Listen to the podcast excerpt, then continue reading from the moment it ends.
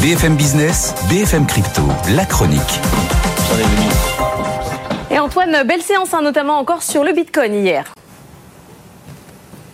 Oui, ça donne de la vigueur à l'ensemble du marché crypto euh, très clairement. On continue de gagner des points en direction des 29 000 dollars désormais, les plus hauts de l'année qu'on avait atteint en juillet dernier. Sur 5 jours, on gagne 6,5%. L'Ether suit le mouvement et reste bien ancré au-delà des 1500. En revanche, petit coup de mou pour l'XRP qui glisse un peu et qui revient sur les 49 cents. Bon, en revanche, mauvaise passe pour Binance, c'est lié notamment à FTX. Expliquez-nous.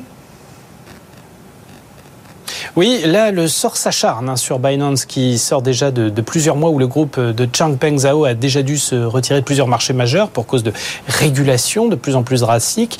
Mais dans les pays traditionnellement euh, pro-crypto, c'est le cas aussi, comme le Royaume-Uni hein, qui en a fait un axe de développement de l'attractivité économique. Euh, Binance doit renoncer à tout nouveau client pour le moment sur le marché britannique pour cause de défaut de conformité d'un de ses prestataires avec lequel il venait de signer un contrat de promotion. Mais ce dernier n'est pas enregistré auprès des autorités financières. Son activité est donc désormais interdite. Et donc Binance se retrouve bloqué et dans l'attente de trouver un autre partenaire, doit renoncer à attirer tout nouvel investisseur crypto sur le marché britannique. Et puis cerise sur le gâteau hier, Binance US, la filiale américaine, est obligée de suspendre les retraits en dollars.